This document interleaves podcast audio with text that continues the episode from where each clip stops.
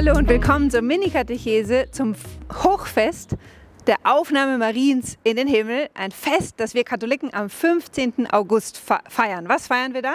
Dass Maria mit Leib und Seele in den Himmel aufgenommen ist. Wie kommen wir dazu, so etwas eigentlich Unfassbares zu glauben? Erstens gibt es eine prachtvolle Legende, die ich euch kurz erzählen will, denn ich stehe hier in Jerusalem vor der Kirche, die das Grab Mariens birgt.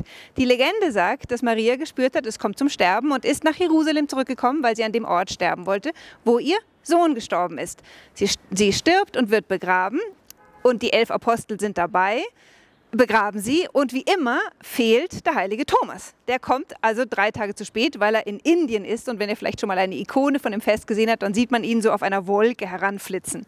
Heilige Thomas kommt drei Tage später und will die Mutter Gottes noch mal sehen und sie gehen zum Grab, machen den Deckel auf und es sind nur noch Blumen drin, die nach ihr duften, aber sie selber ist weg.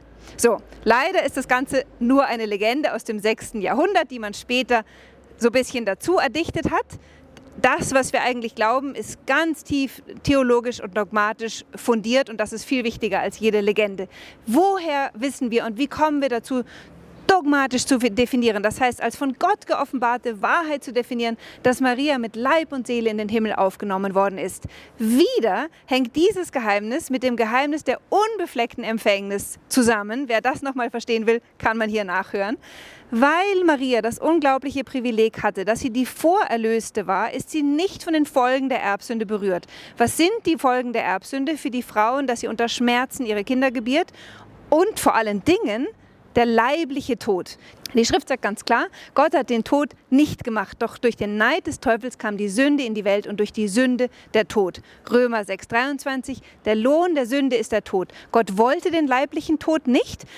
Äh, nach der ursprünglichen Schöpfungsordnung wären wir in einer Weise entschlafen und der leibliche Tod, diese schreckliche Trennung zwischen Leib und Seele, ist eine Folge der Abspaltung des Menschen von Gott.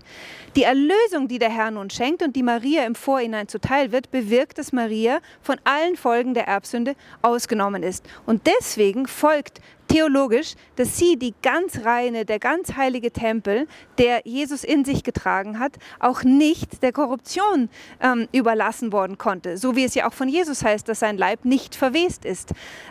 Stelle, die in der Apostelgeschichte ganz klar rauskommt. Herr, du gibst deinen Frommen nicht der Verwesung preis. Und so ist Jesus nach drei Tagen aus dem Grab wieder auferstanden und auch Maria geschenkt, dass ihr Leib, der Jesus selbst getragen hat, schon geheiligt war und in den Himmel aufgenommen wird.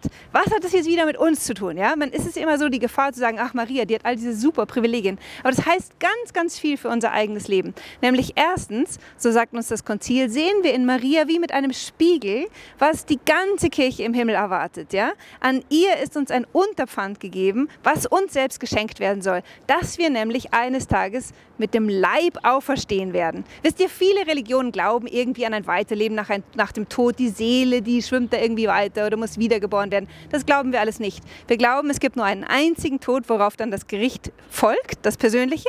Und dann, wenn der Herr ins Wiederkommt, werden wir alle im Leibe auferstehen. Und zwar mit einem Leib, der in direkter Kontinuität steht, wenn auch verwandelt, 1 Korinther 15, könnt ihr nachlesen, mit unserem irdischen Leib. Und von dort her folgt, dass wir Christen so einen unglaublichen Respekt vor unserem Leib haben, weil unser Leib ab der Taufe Tempel des Heiligen Geistes ist von dort her von Gott geheiligt. Daraus folgt auch, dass wir mit unserem Leib nicht einfach irgendwas machen.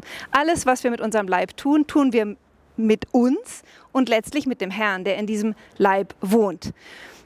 Von dem Geheimnis der Aufnahme Mariens in den Himmel her lernen wir einen unheimlichen Respekt vor der Schönheit der Einzigkeit des Leibes, den der Herr uns geschenkt hat, den er einst berufen wird, mit diesen Augen, mit diesen Ohren den Herrn zu schauen, ihn zu hören, ihn zu preisen und anzubeten.